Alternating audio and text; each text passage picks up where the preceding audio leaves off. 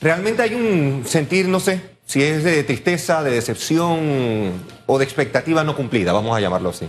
Porque al final de la tarde, pues la Fiscalía de Cuentas es ese, ese abrazo que debe tener tanta potencia, fuerza, músculo para poder no solo reencauzar acciones, sino también mandar esos mensajes claros y firmes de que si se hace y se actúa mal, pues va a haber una consecuencia ineludible. Y esa pues es la certeza del castigo que a lo mejor no estamos teniendo. Así que eso combinado pues con, con, lo que se, eh, estamos enfrentando los próximos meses, creo que los próximos meses en la Asamblea de Diputados, no sé, se suma un sentimiento también de frustración y prácticamente de ser un rehenes. Yo me siento esta mañana secuestrado realmente por las acciones que algunos de nuestros dirigentes vienen tomando. Se tiene que detener. Panamá siguen listas grises. Han hecho, pero esfuerzos aquí en radiografía. Se han discutido las 15 acciones que ya se han tomado, concretas, cumplidas, por una administración pues que ha tratado, y las previas administraciones también, y, y, la Asamblea de Diputados es incapaz de entender la importancia de la ley de extinción de dominio. Entiendo que hay un nuevo esfuerzo por ser presentado, pero eso va de la mano de salir de listas grises. Este es el tema de la minería Panamá. Se llega a acuerdos, en fin, para gustos o no de aquellas personas que quieran lidiar o no con la minería en Panamá, está allí. Se llegó a un acuerdo, hay que evitar acciones internacionales y ahora pasa también por el tamiz de la Asamblea de Diputados en un, matraqueo político de quién tiene el derecho a una cierta comisión por encima de otro. Y, hay impotencia, hay, hay, este sentir, yo creo que la mayoría de los panameños lo tienen que sentir esta mañana entre diputados que no se alinean con los intereses del pueblo, una fiscalía de cuentas que merece más potencia y la frustración pues de una auténtica ausencia de liderazgo real, sensato. Así amanece Panamá hoy y yo creo que hay, impotencia. Usted sabe que esta mañana veía un video que pasó Telemetro de una escuela allá en la comarca. Sí. Piso de tierra, anegado por las lluvias, paredes de zinc, el techo ni se diga. Y cómo los niños con sus zapatitos, que quién sabe qué esfuerzo han hecho los padres para dárselos, tenían que meterse allí y usted sabe cómo se pone de resbaloso. Entonces yo me decía, no es posible que un país con tantos millones y con tantos millones destinados a la descentralización paralela, que separemos, la descentralización es una cosa, los millones de la descentralización paralela es otra cosa. ¿Cómo es posible que en ese lugar, esa escuelita, de esos millones ni siquiera uno vea un pisito de tierra? ¿Por qué le digo un pisito de tierra? Porque, hombre, 14 millones tienen que verse, y disculpe que use, no es por nada político, es porque a uno le asombra. 14 millones en Barrio Norte uno tiene que verlos. Sí, claro. Hombre, 2.1 millones en Bejuco, usted tiene que verlos. Es así. Eso no es simplemente una, una anécdota de que pasaron 2.1 millones. No. Usted algo tiene que verse. Y que no se vea, me dice a mí, aquí está pasando algo. Sí, sí. Y, y esa indignación que lamentablemente se traslada a la desconfianza, prácticamente pone en tela de duda la posibilidad de ajustarnos el cinturón con esa austeridad que se necesita para poder entonces canalizar los fondos de buena manera. El pueblo panameño amanece hoy con poca o ninguna, nula confianza en cualquier persona que aparezca aquí en radiografía y se siente y pretenda. Yo escuchaba sus preguntas esta mañana a la candidata y, ustedes le preguntaban, bueno, sus propuestas cuáles son. Venga, venga y aporte. Creo que Hugo Enrique reiterativamente lo hizo, porque eso es lo que anhelamos, la propuesta, pero queremos confiar queremos entender, queremos cuestionar y que haya sensatez en respuestas. Las respuestas no pueden ser simplemente, o las culpas no pueden ser apuntadas simplemente hacia factores exógenos. No que la pandemia, en efecto, tuvo un efecto, tuvo muy negativo la pandemia. Eso se pudo atacar, resolver y entre el tesón de los panameños combinados con algo de directrices adecuadas a nivel internacional pudimos salir adelante. Pero esta coyuntura donde tenemos problemas estructurales, pero también tenemos problemas de esencia, de cómo nos comportamos, de cómo vivimos, de cómo convivimos, donde de nuevo se, deshace frente a nuestros ojos, el tejido social se, se desmembrana frente a nuestros ojos y que estas personas nos miren y nos digan, hemos optado por gastarnos esto para permanecer en poder.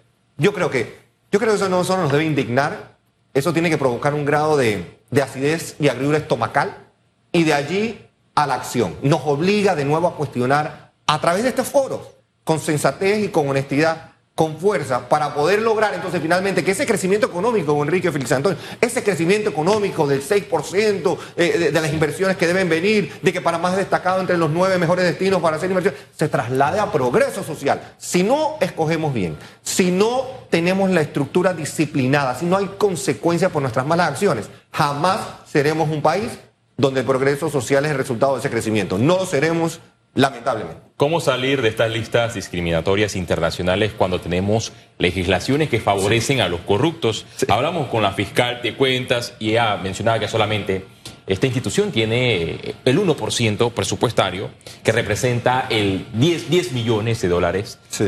Confesó que no tienen la capacidad para poder investigar un escándalo de descentralización paralela de 202 millones de dólares. O sea, tenemos la ley que hasta el momento no favorece a las entidades que se encargan de investigar para recuperar los fondos públicos y también tenemos leyes que son blindajes para aquellos que hacen auditorías en el caso de la Contraloría. Sí, es, que, es que partiendo de nuevo del hecho de que se han hecho ajustes a leyes para que la Contraloría se salga con la suya, con el manejo de lo que quiera o no quiera auditar o pueda dictaminar lo que quiera castigar, o que pueda firmar un acuerdo con algún tipo de fuerza también externa para poder salir adelante. Lamentablemente, tenemos de nuevo una ausencia de compromiso y voluntad para ejecutar absurda en nuestra clase política actual y también en líderes. Y vamos a decir también las cosas como son. Tiene que haber de nuevo algún tipo de claridad, de transparencia que haya consecuencia y que haga ese efecto de castigo, tanto el moral como el económico, como el financiero, como el tiempo en la cárcel, para poder entonces enfrentar de otra manera. E, es, es, realmente inaudito, es doloroso escuchar y estoy seguro que la fiscal de cuentas es una mujer preparada, profesional, capaz, no me cabe la menor tela de duda.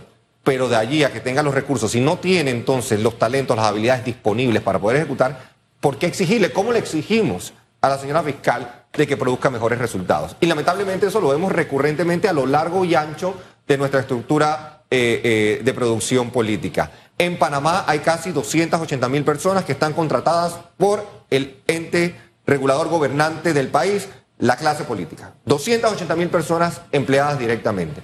El Estado panameño, si acaso, necesita la mitad de ese número de personas para funcionar. ¿Qué hacemos con esas otras 150 mil personas? Hemos estado creando un ambiente de welferismo, donde la intervención estatal entonces crea estas distorsiones absurdas. Entonces, en Panamá, el país que más crece en la región, el país más rico, tenemos distorsiones por monopolios y oligopolios en el sector privado que nos permiten, que, que no permiten la competencia. Y tenemos entonces distorsiones provocadas por el Estado ante la intervención ridícula e irresponsable. Tenemos una mezcla, pero muy peligrosa. Miren, yo, de verdad, este espacio de radiografía se caracteriza por el tesón, la buena vibra, la buena energía. En mañanas como hoy, tenemos que imponernos a esa, a esa quizás mala sensación, a lo mejor que estamos experimentando, de los discursos que hemos escuchado esta mañana, desde las 7 de la mañana.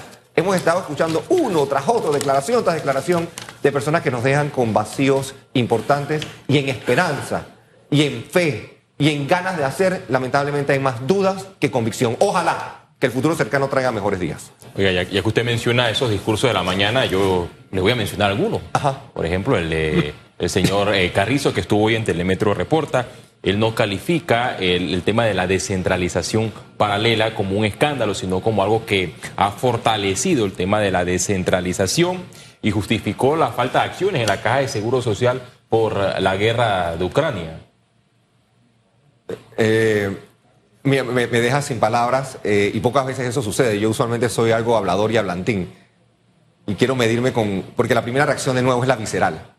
La primera reacción es que cuando una persona equipara lo que está sucediendo en la caja de seguro social, que es el destino, es la salvación de nuestros abuelos, de gente enferma, de gente que no tiene acceso a la seguridad a lo mejor privada que provee un hospital, clínica que, donde se puede pagar un seguro privado, y, y personas, sea candidato o no, sea, se expresan de esa manera tan indolente con respecto a la Caja de Seguro Social y las acciones que no se han tomado en los últimos 10 años. Olvidemos los últimos 5, 10 o 15 años que debimos haber atacado el tema de la Caja de Seguro Social. Realmente es, es preocupante, es doloroso y creo que llama la atención potentemente de quiénes son las personas que aspiran a evaluar el destino de nuestro país. Combinar estos temas de Caja de Seguro Social, la descentralización paralela es una, es una gasnatada es un golpe duro y frío a las personas más vulnerables, a las personas que están en la parte de abajo de la pirámide. La mayoría seguramente recibieron a lo mejor un vale digital que ya hoy no reciben. No hemos hecho suficiente por ellos para trabajar en las oportunidades que dejaron atrás a un grupo enorme de la población parameña. Y amanecer hoy y atribuir cualquier problema en la caja de seguro social a un elemento exógeno es irresponsable, es indecoroso, pero más aún es demostrar una desconexión absoluta con el dolor y el sentir de los panameños, de nuestros abuelos y nuestras abuelas. Las comparaciones son odiosas. A mí no me gusta hacer comparaciones, pero hay, hay ocasiones en que es menester hacerlas para ilustrar. Sí, claro. Nosotros tuvimos una crisis mundial, mundial, año 2008-2009. Crisis mundial, económica mundial. Y Panamá tomó las decisiones en la dirección correcta para mantener un crecimiento, para contener el gasto, para que la economía mostrara resultados saludables. Sí. Logramos, bueno, el grado de calificación fue por una cuestión ahí de desfase, porque lo logró Martín, pero lo recibió el señor Martinelli por cuestión de meses, lo recibió el Estado panameño. Pero lo que quiero decir es que sin muertos ni heridos salimos de esa crisis. O sea, señor. bien podíamos haber dicho como país, ah, no, hay una crisis mundial, no ampliemos el canal, no hagamos nada, porque... Pero no, el país se levantó y dio pasos de gigante. Muchas de, las, de los logros que se alcanzaron en los años subsiguientes fue precisamente que como país esa crisis no nos golpeó como al resto. Nos golpeó, pero tomamos las decisiones en la dirección correcta, es lo que trato de transmitir. Y disculpe que traiga una comparación con alguien que en este momento es un protagonista político. Sí. Pero es la crisis que me viene a memoria y que se podía usar de excusa para decir, no hombre, ¿qué vamos a hacer si esta es una crisis mundial? Pero se hizo y salimos bien. No sé usted qué le... Esta, esta analogía o comparación, ¿de qué le sirve? Sí, yo, sirve de mucho, Hugo Enrique, sirve de mucho. Los panameños, las panameñas, nos hemos caracterizado por ser gente que batalla, gente que no se deja, gente que lucha. Y el llamado hoy es precisamente a ese, a seguir. Pero con la salvedad de que tenemos que ser fiscalizadores, que tenemos que involucrarnos en nuestras comunidades, aquellas personas que nos están viendo de nuevo y tienen acceso a los municipios en, en, el interior del país, que reciben estos fondos, fiscalicen, involúcrense, que el, que poder ciudadano realmente tome un qué decir potente en esas comunidades y que sirva de nuevo ese ejemplo que Hugo Enrique acaba de traer, yo creo que de parangón de inspiración. Caja de Seguro Social, salir de listas grises, ley de extinción de dominio, de nuevo, y, que, y que finalmente podamos sembrar esa semilla de crecimiento sostenible. Enfocándonos en lo sostenible, yo creo que hay mejores oportunidades para más panameños. No tengo duda que este será un escollo del cual también saldremos adelante.